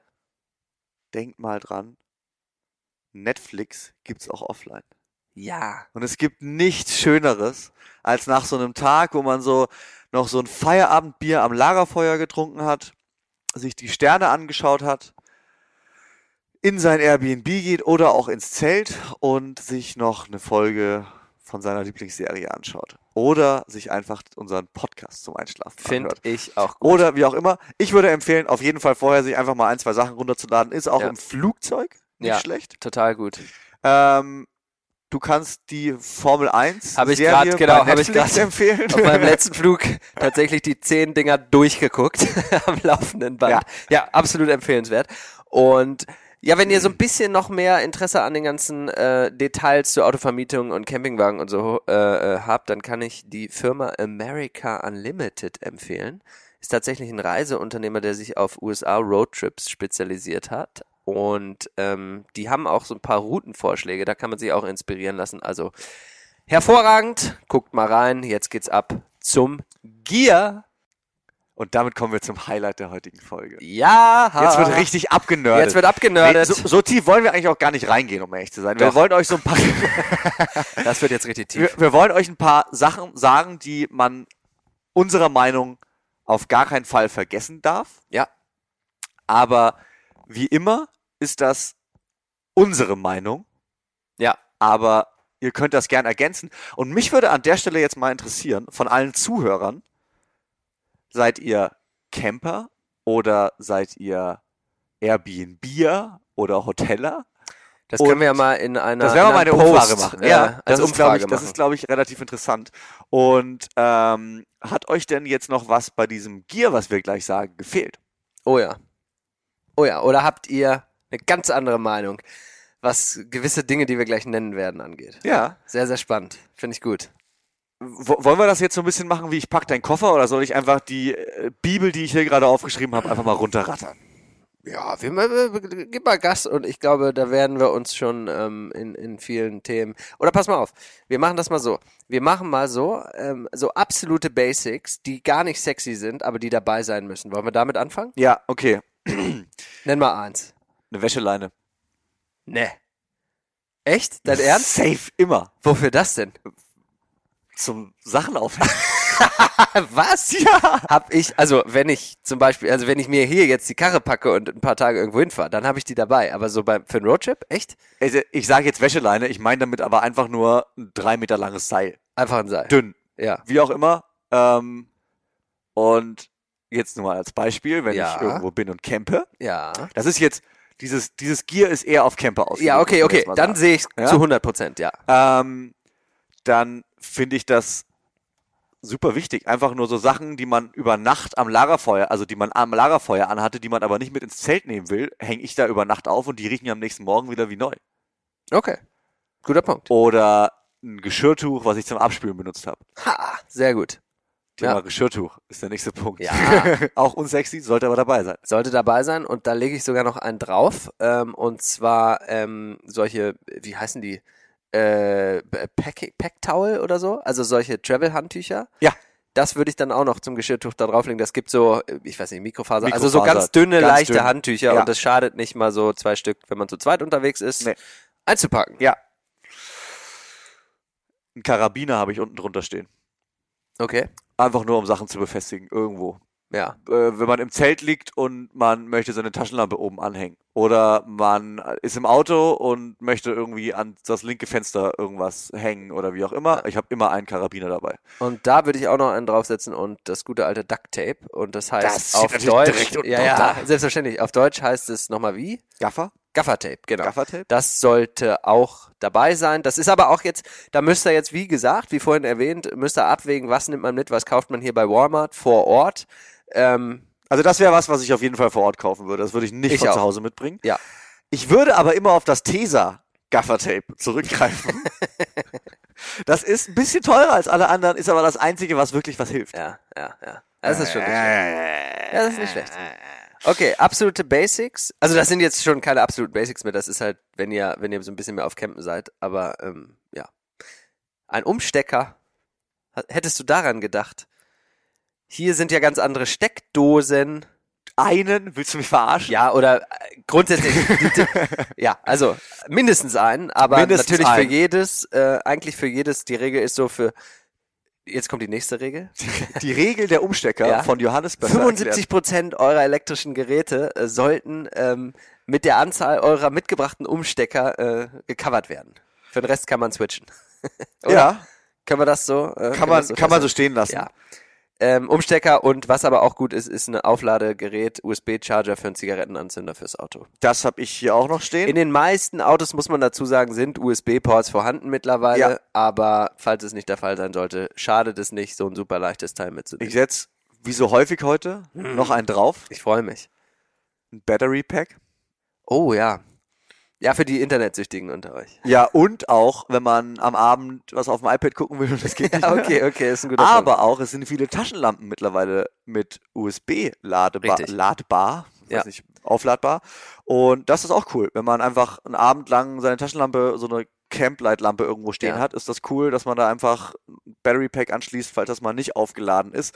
Oder man kann tagsüber sein Telefon, weil man Google Maps benutzt, Ja. ähm, ist das leer und man will es am Abend noch haben, weil an jedem Telefon ist ja auch eine Taschenlampe dran, Richtig. was mich zum nächsten Punkt bringt. Taschenlampe. Stirnlampe. Ja. Perfekt. Also wenn ich nur eine Taschenlampe mitnehmen könnte, Ja. wäre es eine Stirnlampe. Bei mir genauso. Ich nehme aber, habe aber immer zwei dabei. Ja. Ich nicht. Ich habe immer nur eine Stirnlampe. Ich habe eine richtig, richtig gute Taschenlampe, Ja. die so, kannst du auf dem Mars leuchten mit. So. Ja. So ein Knüppel wie beim Poli bei, bei der Polizei. Ja. So. Genau den. Falls mal einer ins Zelt einbrechen will. Ja, Der, der kann auch als Waffe fungieren eben. und eine Headlamp. Okay. Waffe, Headlamp Waffe. Würde ich absolut unterschreiben. Hast, Waffe, hast du ein Messer dabei? ja. Immer. Und zwar bin ich damit auch schon mal, habe ich diverse Inlandsflüge mit dem Ding im Handgepäck gemacht. Ist kein Scherz. Wurde zum Glück nicht erwischt. Ähm, aber ja, ich habe so ein so ein äh, Leatherman tatsächlich. Ähm, dabei äh, im Koffer, ganz wichtig, so eine Allzweckmesser einfach. Ne? Ja. Ist ein Schraubenzieher dran, ist eine Zange dran, ein Messer Ja. dran, weil äh, weiß man nie, kann man auch mal eine Dose mit aufmachen und so weiter und so Jo. weiter. Ne? Lohnt sich. Du Ist hast das verkehrt. eventuell an deinem Messer dran, ist aber auch sehr unsexy, ist aber eher so ein Toilettenartikel, was man unbedingt braucht, ist eine Pinzette. Ja. Da habe ich immer in meinem Nagelset, tatsächlich in meinem Nagelpflegeset. Und das habe ich wirklich auch immer als Basic Ja. dabei. Ja, gebe ich dir recht. Super.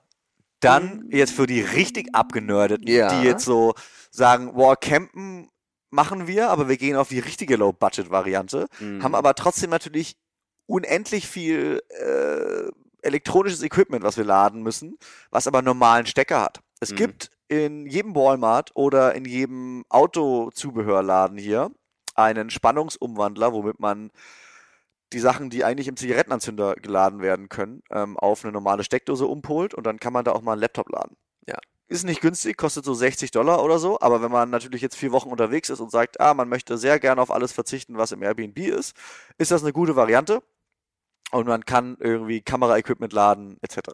Kann ich dich mal was fragen zum Laptop? Weil ich habe, äh, als ich hier meine, meine Liste geschrieben habe, Laptop mit einem X, also ich habe das durchgestrichen. Mhm. Ich würde euch nicht empfehlen, einen Laptop mitzunehmen. Ich weiß, du bist viel fotografi Ja. fotografisch unterwegs, da Ja. macht's halt komplett Sinn Ja. oder wärst du aufgeschmissen ohne. Ich würde es euch, aber wenn ihr jetzt nicht gerade ähm, Profifotografen seid wie Tom oder wenn ihr irgendwie äh, einfach nur denkt, ihr müsstet einen Laptop mitnehmen, um irgendwie mal hier mal da ein Hotel buchen zu können, macht's nicht. Nee. Ich würde es euch wirklich abraten, wenn ihr ein Tablet habt, macht das oder ein Telefon reicht eigentlich heutzutage. Ihr lenkt euch damit nur ab und schleppt euch damit ab und es ist potenziell etwas, was aus dem Auto geklaut werden könnte. Ich würde euch sehr stark vom Laptop abraten. Ich auch. Außer man ist Fotograf. Ja. also ich kenne viele Leute, die einen Laptop dabei haben, weil sie dann immer so, boah, ich muss noch mal einen Tag arbeiten Ja, oder nee, ich muss noch nicht die E-Mail rausschicken Ja. oder keine Ahnung. Findet man, sind meist so ein bisschen Ausreden so. Ja, Aber äh, wenn man einen dabei hat, hat man einen dabei, dann kann man nichts machen. Und wenn man einen braucht, ist dieses Ding relativ gut, so einen Spannungsumwandler fürs Auto zu kaufen Ja. oder vielleicht auch von zu Hause mitzubringen oder wie auch immer. Aber ja, eigentlich ist ein Laptop ein No-Go, vor allem wenn man ein Tablet dabei hat. Thema Wertsachen, Laptop, ähm, Thema Kamera ist nicht verkehrt, wenn man ein gutes Kameracase mitnimmt, weil die Kamera auf so einer Tour einerseits natürlich gut versteckt sich auch ganz gut macht im Auto Ja. und andererseits man natürlich teures Equipment gut behandeln will. Ähm, weiterer Sicherheits-Must-Have meiner Meinung nach eine Lockbox. Oh, Denn ähm, es kommt ja oft vor, dass man sein vollgepacktes Auto an sehr touristischen Parkplätzen parkt und sagen wir mal, man will mal surfen gehen irgendwo. Was macht man mit dem Schlüssel? Der Neoprenanzug hat seltenst Taschen. Ähm, versteckt man ihn äh, bei seinem kleinen Rucksack am Strand in den Schuhen? Hm, ist ein Klassiker. Ich würde auf jeden Fall eine Lockbox empfehlen für die von euch, die das nicht kennen. Das ist so quasi so ein Mini-Safe, den man wie, wie so ein kleines Fahrradschloss irgendwie an Fahrradständer oder irgendein Metallteil schließen kann mit einem Pin äh, und da kann man einfach den Autoschlüssel rein verschließen, so dass man den Autoschlüssel irgendwo dran gekettet sicher aufbewahren kann, während man irgendwie mal kurz wandern ist oder irgendwas macht, wo man ihn nicht dabei haben kann. ist ein Tool, gebe ich dir recht, würde ich aber aufgrund seiner seines Gewichts Ja, vor Ort kaufen. vor Ort kaufen und wirklich Fall. auch nur kaufen, wenn man es braucht. Ja, das stimmt. Weil also Surfen ist ein Ja. guter Punkt, sehe ich ein. Ähm, oder Strandaufenthalte grundsätzlich. ich bin ehrlich, ich habe ein, ich habe eins, also eins von diesen Teilen zu Hause. Mhm. Ich habe es noch nie benutzt hier. Ach. Ja, ja, ich benutze es zu Hause. Für wenn mal jemand rein muss, dann äh, jetzt jetzt sage ich's. Das liegt bei mir in der Garage und Ja. der Code ist ähm, ähm, ja, mein, mein Autoschlüssel passt nicht rein. das ist das Problem. Aber grundsätzlich habe ich das auch in Europa oder so in Frankreich oder so viel benutzt Okay. und das ist ein super Teil. Ja. Kann ich nur empfehlen. Reisepass. Kurz mal Reisepass. reingestreut. Wäre nicht schlecht, kommt man glaube ich auch gar nicht los ohne, oder? Ja, ist richtig. ist absolut richtig. Okay. Äh, ja, jetzt wird das auch schon dünn, muss ich sagen. Wirklich? Naja, sage ich jetzt so, da habt ihr schon Seiten voll, steht das noch hier. Dann, dann ziehe ich noch ein. Mach. Weil wir kurz über Surfen geredet haben. Ich würde mal einen eigenen Neoprenanzug mitbringen. Das kommt jetzt aber darauf an, wie Ja. fokussiert Ja. ihr so einen Trip auf Surfen macht. Aber wir kennen die, äh, wir kennen es aus erster Hand. Äh, der Neoprenanzug äh, dient oft auch äh, als, wie sagt man, Auffangbehältnis für den für äh, Körperausscheidungen ersterer Art. kann, man ersterer das so, kann man das so sagen? Nein, also ähm, ähm, Ja, man ihr wollt da nicht schon auch in ganz gern mal ja, rein, Ihr wollt so. nicht in vollgepinkelten Leih-Neo steigen, es sei denn, ihr surft mal ein, zwei Mal und habt es noch nie gemacht, wollt es mal ausprobieren. Wenn ihr Neo besitzt, finde ich, ist das was, was sich lohnt mitzuschleppen. Ja, definitiv. Kriegst du ein, ein grünes Licht von und das mir. gleiche gilt auch für Wanderschuhe. Ja, sowieso. Also Schuhwerk Ja. würde ich jedem empfehlen. Und damit meine ich aber auch, dass ihr keine Dress-Shoes mitnehmen solltet. Was weil- sind denn Dress-Shoes? Naja, so schick, keine Ahnung, so, so ein Tots-Schuh zum Anzug oder sowas. Weil viele gehen ja, also viele, Also ganz kurz, wer das Ja. mit in Urlaub nimmt und uns gerade zuhört, der ist also- fehl am Platz oder was? der, der kann das Ding ausmachen, ganz ehrlich. Der, also buch, Nein. buch das Ding hier über booking.com und mach, mach. Was ich damit sagen möchte, ist, viele ähm, gehen ja auch von euch äh, vielleicht mit der Erwartung äh, in so einen Städtetrip oder so einen Roadtrip, hey cool, in der Stadt gehen wir mal hier feiern, da gehen wir mal da feiern. USA grundsätzlich ist jetzt nicht das stylischste Land und äh, man kann auch mal ins Restaurant mit einem Wanderschuh gehen. Das ist völlig okay. Das wollte ich damit sagen. Also ihr braucht jetzt nicht die absolut krasse Abendgarderobe mitzunehmen, Ach, wenn ihr unterwegs auf gar, seid. Auf gar keinen Ja, Fall. aber ist oft so ein Ding, wo Echt? Leute dann im Nachhinein, was ich zum Beispiel kenne, so, ach scheiße, die drei Hemden hätte ich ja gar nicht mitnehmen müssen, die gebügelten, so, weißt du, ging ja auch ohne. So, also das wollte ich damit nur sagen. Wanderschuhe ist auch ein guter Schuh für den Rest des Trips und Flipflops. So. Und hier unterscheidet man zwischen Johannes seinem Freundeskreis und meinem Freundeskreis. ah, ja, okay. Also Leute, ihr könnt die Hemden wirklich zu Hause lassen. Wasserflaschen. Ja, sehr gut. Sehr sustainable von dir. Ja, finde ich ein Must-Have mittlerweile auf jedem Roadtrip. Ja. Ähm, kann man hier kaufen, kann man schon mitbringen, wenn man eine hat. Ich würde Ja. das auf jeden Fall jedem empfehlen. Ja. Äh, irgendwie von Clean Canteen oder Yeti finde ich cool Yeti oder Hydro Flask oder jetzt Ja. haben wir glaube ich so die drei größten aufgezählt. Guckt das mal, äh, guckt da mal rein. Das sind coole Flaschen, die kann man immer wieder auffüllen. Gerade auch wenn es in die Richtung Sommer geht. Die Getränke bleiben unfassbar ein Leben lang kalt da Ja. drin gefühlt. Und Wasser ist immer dabei in den USA, in jedem Restaurant. Es gibt immer überall umsonst Wasser, Ja. also super, eine Flasche mitzunehmen. Finde Genau. ich gut. Da setze ich noch einen drauf und sage, wenn ihr Kaffee gerne trinkt, was ich mache, dann nehmt ihr auch noch einen To-Go-Kaffeebecher mit, denn ihr wollt nicht der Arsch sein, der sich täglich bei Starbucks einen beschissenen Pappbecher mit Kaffee kauft, den ihr dann wegschmeißt, sondern ihr wollt euren reusable Kaffeebecher benutzen. Ja, finde ich sehr gut. Ich bin kein Kaffeetrinker, unterstütze ich aber total. Messer, glaube ich, hatten wir schon gesagt. Ja. Ähm, wenn man sehr lang oder viel mit dem Auto unterwegs ist, würde ich empfehlen, und das ist wirklich was, was ich empfehlen würde, hier zu kaufen, Mhm. eine Kühlbox. Ah, hervorragend. Und zwar kann man da unterscheiden zwischen einer wirklich echt krassen Kühlbox, die die geilste Kühlbox überhaupt ist. Und das solltet ihr nicht machen, wenn ihr hier nur für ein paar Wochen seid, sondern ihr solltet auch meiner Meinung nach bei Walmart, ich glaube, ganz wenig kostet es und ist so eine Styropor-Kühlbox. Das Nee, würde ich die würde ich nicht kaufen. Das ist Wirklich? nämlich richtig scheiße. Wirklich? Ja, ich würde die für 15 Dollar mehr kaufen und das ist einfach ähm, eine ganz normale Kühlbox, die sie jeder aus Deutschland von der von dem Grillevent bei Mutti kennt mit dem Okay. Deckel oben drauf. Da geht auch was rein. Ähm, Hast du schlechte Erfahrungen gemacht mit der Styropor-Kühlbox? ich finde eine Styropor-Kühlbox mag jetzt irgendwie persönlich sein, aber erstens unfassbar schlecht für die Umwelt.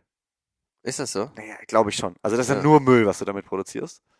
Und in so einem Roadtrip auf einem Auto, da schiebt man gern mal was im Auto hin Ach und so, her, da drückt man hier Ja, ja, und da und keine Ahnung. Das verstehe Und ich. äh, das knackt einmal durch und bei so einer Kühlbox ist vor allem wichtig, dass die Sachen kühl sind, die da drin sind. Das heißt, ihr kauft euch vielleicht mal so jeden zweiten Tag bei einer Tankstelle oder bei irgendeinem Kiosk ein Eis, also so ein Bucket voll. Eis, ähm, Plastiktüte wahrscheinlich, ähm, knallt das da unten rein und legt einfach eure Sachen drüber.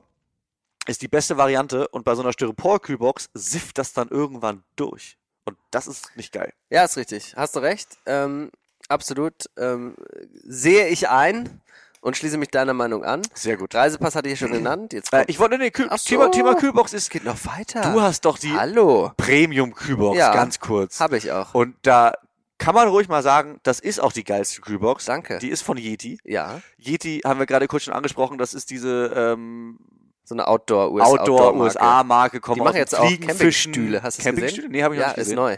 Naja, Ähm, anderes Thema. Campingstühle auch ein wichtiger Punkt, kann man sich kaufen, wenn man viel am Campen ist. Gibt's auch bei Walmart, kostet Ja. 5,99, ist Ja. was, was sich definitiv lohnt. Leitet mich aber weg von dem Thema Kühlbox. Wenn ihr diesen Roadtrip hier in Amerika äh, macht und in einen Nationalpark fahrt, der nördlicher ist, Oh, ich weiß, worauf Von- du hinaus willst, ja. äh, Kanada beispielsweise oder ähm, auch im Yosemite gibt's das. Ähm, Im Yosemite ist es aber nicht Pflicht. Diese Yeti-Kühlbox, die ist sündhaft teuer, ist aber bärensicher. Genau, ich poste da nachher mal so ein, das, diesen, das Siegel, das Ja. ist da so ein Siegel drin, ja. Ähm, es gibt bei Walmart auch eine andere, die sieht fast genauso aus, ist aber noch 200 Dollar günstiger, hat, kann wahrscheinlich ungefähr das gleiche. Thema Bären. Hatten wir, glaube ich, auch schon einmal angesprochen. Ja. Wenn ihr wohin fahrt, wo es Bären gibt, und ich rede jetzt nicht von dem Yosemite Nationalpark, weil da gibt es, glaube ich, nur noch relativ wenig Bären, da sind super viele Leute und da seid ihr relativ sicher. Ich rede eher so in die äh, Thema Kanada oder vielleicht auch Montana, also äh, Glacier National Park. Die südlichen Rockies. Genau. Ja. Da gibt's viele Bären und da würde ich auch empfehlen, Bärenspray zu kaufen. Mhm. Gibt's auch bei REI. Kostet, glaube ich, weiß nicht, 30 Dollar und kann am Ende euer Leben saven. Ja. Also ist eine gute Investition. Wenn ihr es nicht braucht, weiß ich nicht, ob ihr es verschenken wollt, ist ein bisschen sketchy, weil das Ding hat ganz schön viel Power und es kommt einfach irgendeine eklige Ja, Chemie auf jeden Fall nicht daraus. damit im Handgepäck zurückfliegen. Nee, das geht Ja. nicht. Ich glaube auch gar nicht, ich glaube um echt zu sein, man kann auch nicht im Koffer damit zurückfliegen. Kann sein, ja. Weiß ich nicht. Ich weiß es nicht. Sollte man Noch nicht versucht. Völlig Ja. egal. Okay, finde ich Da, gut. Das sind meine zwei Sachen zum Thema Bären ja. ähm, und Thema Essen generell. Ach, mhm. Ja. Lasst nicht so viel im Auto. Es gibt überall Tiere. Ja. Äh, es gibt große Tiere hier, ähm, auch in anderen Nationalparks, Bisons und wie sie alle heißen. Ähm, die haben auch Bock auf Essen.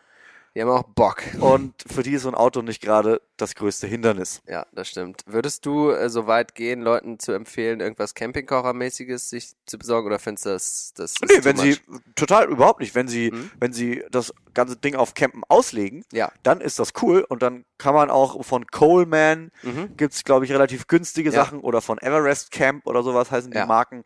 Ähm, da kann man relativ günstig einen Kocher holen, wenn man weiß, man kocht jetzt nicht so super viel, sondern man hat eher Bock auf einen Kaffee am Morgen. Mhm. Reicht so eine einflammiges Ja, Ding was man mit so direkt einem, auf so eine Gasflasche genau, macht. auf Ja. so eine Gasflasche Ja. oben drauf.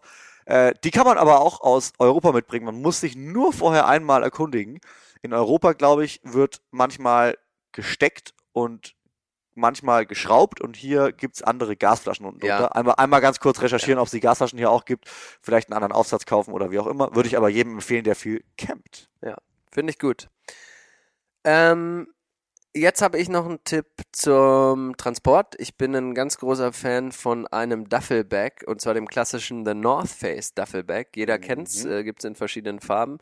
Und das fungiert einerseits als Reisetasche, als Dry Bag, also hält eure äh, Sachen wassergeschützt äh, geschützt und gleichzeitig au- auch als Rucksack, der auch nicht zu verachten ist bei Wanderungen und so, ähm, wäre eine Produktempfehlung von mir, ähm, weil man ja einen Koffer packt und dann aber auch oft auch vergisst, dass man dann vor Ort für kleinere Trips ja auch einen Rucksack braucht. Ja, habe ich auch auf meiner Liste stehen, einen Spare-Rucksack mitnehmen, Ja, den man einfach gut. its Gepäck schmeißt, der Mhm. leer ist. Richtig. Weil man hat keinen Bock und es gibt nichts Schlimmeres, als jeden Tag seinen Rucksack einzupacken, auszupacken, einzupacken, auszupacken. Und ist auch mal ganz geil, wenn man einkaufen geht oder wie auch immer. Ähm, ich habe da stehen, also habe ich immer dabei, ist so eine super, keine Ahnung, Einkaufstüte, die man eine irgendwie faltbare, so ne? faltbar, Ja. die man irgendwo reinmacht und einen leeren Rucksack. Das sind meine zwei Sachen, die ich immer dabei habe, weil es Sinn macht. Hervorragend. Ja, Hast du noch was oder sind das so die absoluten Basics? Also was man noch mal sagen könnte zwecks Klima, äh, so eine so eine Daunenjacke, ne? So eine so eine dünne Daunenjacke macht irgendwo auch Sinn, wenn man sich ein bisschen mehr aufs Campen spezialisiert. Also ihr braucht keine dicken dicken Jacken hier mitnehmen, aber so eine dünne Daunenjacke, weil es abends manchmal kühl wird, ist nicht verkehrt, die sich sehr leicht packen lässt und die einfach abends übers T-Shirt zur kurzen Hose einen so ein bisschen warm hält. Kann man mal machen. Ich gut. Definitiv. Also habe ich auch immer dabei. Thema Kleidung habe ich auch Downjacke aufgeschrieben. Selbst wenn ihr im Sommer kommt, vergesst die lange Hose nicht. Ja, Ähm, guter Moskitoschutz und Sonnenschutz auch noch wichtig. Sonnenschutz ne? Man auch natürlich noch sehr wichtig. Ja, Kann man aber hier kaufen. Also ja, ja, sicher, alles hier. sicher. Ähm, Fließjacke ist manchmal cool. Ich bin großer Freund von der Weste. Ja. Ähm, aber ansonsten, ich glaube, Kleidung, ja, kann jeder selber für sich entscheiden. Falls wir irgendwann mal so weit sind, dass wir von einem großen Kleidungsausstatter gesponsert werden. Ja, dann werden wir wir euch noch genau sagen, welcher Kleidung welcher Marke. Bis, bis dahin sagen wir, dass wir beide persönlich, glaube ich, Patagonia gar nicht so verkehrt finden. Ja, ähm, ich muss sagen, dass ich von äh, Patagonia eine Weste habe, die ich sehr gern mag. Und ich habe Same. eine Downjacke, das war die erste oder eine der ersten Downjacken von Adidas Outdoor slash Terex. Ah, habe ich Das eine ist Regenjacke. Ja. meine Ganz unbeeinflusst natürlich von mir. Go-To Downjacke. Ich glaube, die Ja. habe ich, also in dem letzten Urlaub, in dem ich war, häufiger als 50% angehabt und ich schließe Nächte mit ein. Hammer. Ich schlafe in der Jacke und es ist Ja. mega schön. Einfach so, ist gemütlich, die ist cool, kann ich jedem empfehlen. Sau gut. Sau gut. Genau, ansonsten, wer krass campt und äh, auch weiß, dass er nicht häufig Campingplätze ansteuert, denkt an die Natur und kauft euch bei REI einmal biologisch abbaubares Duschbad und Shampoo. Dann könnt ihr euch in Flüssen duschen und waschen, wie ihr wollt und äh, zerstört nichts damit. Das finde ich noch ganz Ja. nett. Und kauft euch Müllsäcke. Müllsäcke, ich habe sogar, ich bin sogar noch weitergegangen und habe gesagt, ihr kauft euch einmal bei äh, Walmart das Tupperdosen-Set. Ah ja. Hm? Äh, gut zum Müsli essen am Morgen, aber auch gut, wenn am Abend beim Grillen was überbleibt. Alufolie geht natürlich auch immer. Da kann man auch mal eine Kartoffel irgendwie ins Feuer schmeißen und es schmeckt sehr gut. Ich habe immer ein bisschen Wasser im Auto. Hier gibt's ähm, auch in jedem größeren Supermarkt so Gallonenbehälter mit Mhm. Wasser. Das sind so dreieinhalb Liter Wasser, die habe ich immer im Auto. Da kann man mal die Zähne damit putzen, da kann man mal irgendwie Geschirr damit abspülen, da kann man irgendwie auch mal draus trinken, falls man nichts mehr hat. Ja. Das habe ich noch. Schüsseln und Teller steht hier noch. Aber Okay. ja, ich glaube, wir Mega. sind, wir Ich sind so auch. langsam aber sicher dem Ende nahe gekommen. Ich würde gerne noch ein, ein, pass auf, zwei Sachen noch am Zettel. Eine Sache ist noch mal ein kurzes Feedback zur letzten San Diego-Folge tatsächlich. Und das Feedback leitet mich dann in den letzten Tipp. Und zwar ähm, habe ich das Feedback bekommen, das habe ich gar nicht erwähnt, und zwar aus dem Grund, weil ich es einfach nicht wusste, dass man äh, in Pacific Beach zum Beispiel am Strand auch Feuer machen darf abends Mhm. und da gemütlich ums Feuer sitzen kann. Cool. Vielen Dank für das Feedback. Und das bringt mich äh, zum Feuer. Ähm, man kriegt eigentlich in den meisten Campingplätzen Feuerholz. Mhm. Ähm, man muss sich das also nicht selber hacken irgendwo. Ähm, man kriegt das. Und ähm, bevor ihr jetzt groß Firestarter oder irgendeinen Quatsch kauft, äh, mit einem normalen Feuerzeug ähm, lässt sich sehr gut und sehr simpel ein kleines Campfire machen. Und zwar, wenn man sich so Käsekästchenmäßig die äh, Holzscheite aufreiht, in die Mitte so ein bisschen Zunder heißt das, glaube ich, oder so, so trockene Blätter, Reisig, irgendwie so ein Zeug stapelt und das immer. Zeug einfach anzündet. Also super easy und die meisten Campingplätze, also in den USA, weil das ist halt eine Besonderheit, haben auch eine Feuerstelle pro Stellplatz dabei, meistens sogar mit einem kleinen Grillrost drüber. Sehr, sehr, sehr convenient, wie der Amerikaner sagen würde, Ja. das Ganze. Total. Wow, was für eine lange letzte Folge der ersten Staffel, aber mir jetzt extrem viel Spaß gemacht, über das, das ganze, die ganzen Details zu reden. Schreibt uns auf unserer Instagram-Seite, wenn ihr denkt, wir haben was vergessen, wenn ihr anderer Meinung seid, wenn ihr Tipps haben, die wir vielleicht noch gar nicht kennen. Immer, immer, immer gerne her damit. Und ja, vielen Dank fürs Zuhören. Auch danke von mir. Die Folge war längst überfällig. Absolut, es tat glaube- gut, es tat gut. Es einfach mal gut, sich alles von der Seele zu reden. Ja, danke, Johannes. Echt. Ja. Ja, danke auch an euch. Äh, ihr habt die komplette erste Staffel durchgehört. Und wir gehen jetzt ein bisschen in die Kreativpause, glaube ich. Mhm. Gucken mal, wo es uns so hin verschlägt. Mhm. Und sind zurück mit Folgen und äh, Anekdoten aus Pacific Northwest, würde ich sagen. Würde ich auch sagen. Ich freue mich. Ich mich auch. Bis bald. dahin. Tschüss. Ciao.